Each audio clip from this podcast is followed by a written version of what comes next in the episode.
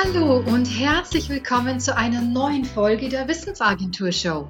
Mein Name ist Alexandra Grassler und ich freue mich total, dass du heute mit dabei bist und zuhörst. Wir haben heute die 41. Folge und ich möchte dir darin wieder einen kleinen Impuls mitgeben, den du ab sofort täglich in deinem Leben anwenden kannst. Es geht dabei um das Gegenteil von Reden. Du merkst schon, dass ich das so komisch sage, dass ich damit nicht schweigen meine. Und was ich genau damit meine, wirst du gleich herausfinden.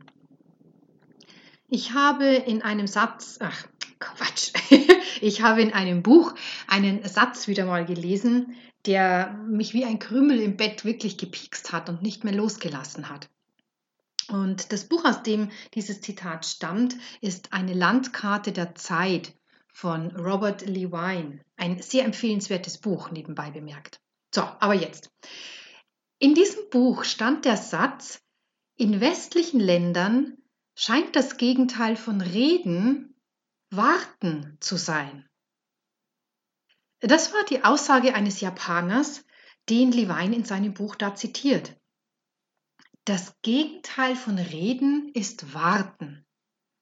Hm, warten darauf, dass ich endlich wieder die Möglichkeit bekomme, etwas zu sagen, warten darauf, dass der andere endlich fertig ist und ich aus dem Gespräch gehen kann, warten darauf, dass ich ihm aber gleich mal so richtig erkläre, wieso meine Meinung stimmt. Und seit diesem Gedankenkrümel achte ich wieder mal bewusst darauf, wie die Gespräche, die ich so jeden Tag führe, wirklich verlaufen. Und wenn du Lust hast, dann mach doch mal eine kleine Rückschau mit mir zusammen mit. Wenn du die Gespräche von heute und den letzten Tagen Revue passieren lässt, bei welchen hast du wirklich zugehört? Und damit meine ich zuhören im wahrsten Sinne. Nicht bereits im Kopf die Antwort zu formulieren und es kaum erwarten können, sie dem Gegenüber um die Ohren zu hauen. Nein, sondern wirklich zugehört gehört, was der andere gesagt hat, innegehalten und überlegt, ob du wirklich alles verstanden hast. Dir Gedanken darüber gemacht hast, um was es deinem Gegenüber gerade wirklich geht. Ein nächster Punkt ist die Frage, warst du denn an der Meinung des anderen tatsächlich interessiert? Das mag sich jetzt etwas seltsam anhören. Doch mal ehrlich, wie oft führen wir Gespräche, nur damit wir den anderen endlich mal sagen können, wie wir das sehen. Und es interessiert uns in dem Moment herzlich wenig, was der andere für eine Meinung dazu hat. Nehmen wir uns denn wirklich die Zeit, Argumente und anderer, Argumente und Ansichten anderer wirklich wahrzunehmen? Oder sind wir gedanklich nicht schon längst beim nächsten Meeting und wollen hier einfach nur schnell unseren Senf dazu abgeben? und möglicherweise auch noch in der Illusion, dass wir ja tendenziell eh immer recht haben.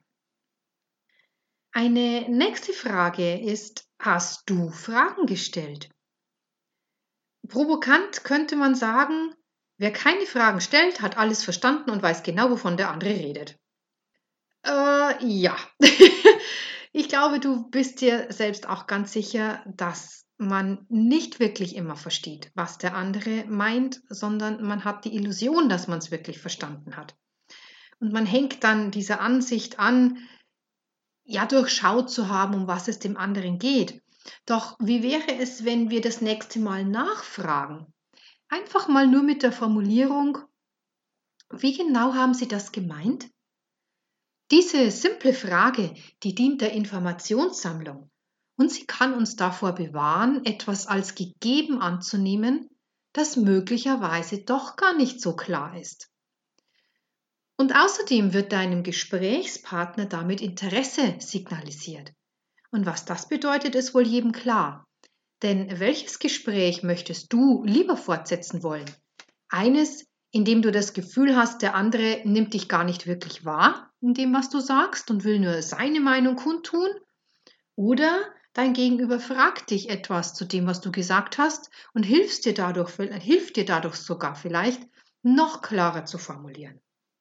Ich glaube, die Antwort darauf erübrigt sich wohl. Und dann habe ich noch eine Frage für dich. Hast du in den Gesprächen, die du letztlich, die du vor kurzem geführt hast, Pausen gemacht? Ja, auch das gehört zu wohltuenden Gesprächen, die Pausen. In unserer schnelllebigen Zeit inzwischen fast verpönt und doch sehnen sich viele Menschen nach einem Innehalten. In der Musik ist die Pause ein elementares Stilmittel.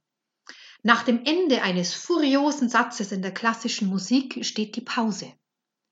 Um dem Rausch der Töne nachhallen zu lassen, zur Ruhe zu kommen und sich dann bereit zu machen für ein folgendes Adagio. Doch wie sieht es nun damit in unseren Gesprächen mit Pausen aus? Wie geht es dir damit, wenn dein Gegenüber schweigt? Hast du dann fast den Drang, etwas Füllendes zu sagen, damit diese ungewohnte Stille ein Ende nimmt? Oder kannst du das eben Gehörte gut nachschwingen, gut auf dich wirken lassen, einen Moment darüber nachsinnen und dann erst sprechen? Und sollte dir das alles schwer fallen, dann mach doch die nächsten 14 Tage ein Wahrnehmungsexperiment und probier mal, statt sofort loszulegen, eine kurze Pause im Gespräch aufkommen zu lassen.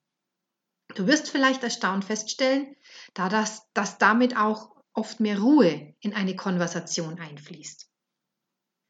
Und eine der wohl simpelsten Methoden, Gespräche zu visualisieren, hat George Pennington entwickelt. Er setzt Aussagen mit einem Ausrufezeichen gleich, Fragen mit einem Fragezeichen und Pausen mit einem Bindestrich. Und wenn du nun das nächste Mal im Meeting bei Gesprächen dabei bist, dann mach doch mal den Test und skizziere dieses Gespräch mit. Die meisten Gespräche bestehen laut Pennington aus Aussagen. Das heißt also, wir hauen uns gegenseitig unsere Meinung um die Ohren, reden geradezu perfekt aneinander vorbei und sind dann auch noch angenervt, weil wenig Gescheites dabei herauskommt. Und sollte deine Skizze etwa so aussehen, Ausrufezeichen, Ausrufezeichen, Ausrufezeichen, Frage, Ausrufezeichen, Ausrufezeichen, Ausrufezeichen, Bindestrich, Ausrufezeichen, dann weißt du ja Bescheid. Viel gesagt und nichts passiert. Dass wir jeden Tag reden, heißt also noch lange nicht, dass wir gute Gespräche führen. Gute Gespräche hinterlassen eher anregende Gedanken als einen schalen Nachgeschmack. Und gute Gespräche hinterlassen eher Aufbruchsstimmung als das Gefühl des Scheiterns. Gute Gespräche erweitern unsere gedankliche Welt und schränken sie nicht ein. Und die Frage ist jetzt, wie kannst du im nächsten Gespräch diesen Gedanken gleich mal nutzen? Wie wäre es, wenn du mal wieder auf das wahre Zuhören achtest und vielleicht öfter mal wieder eine Frage stellst oder eine Pause im Gespräch zulässt? Experimentier einfach damit. Und ich freue mich total, wenn du mir davon berichten magst, wie es dir ergangen ist damit. Ja, damit haben wir schon das Ende der heutigen Podcast-Episode der Wissensagentur Show erreicht. Es war so schön, dass du mit dabei warst. Auf meiner Webseite www.wissensagentur.net findest du viele weitere Informationen und du kannst dich dort auch gern für den Sonntagsimpuls eintragen. Ich wünsche dir einen wunderschönen Tag. Pass gut auf dich auf und bis zum nächsten Mal.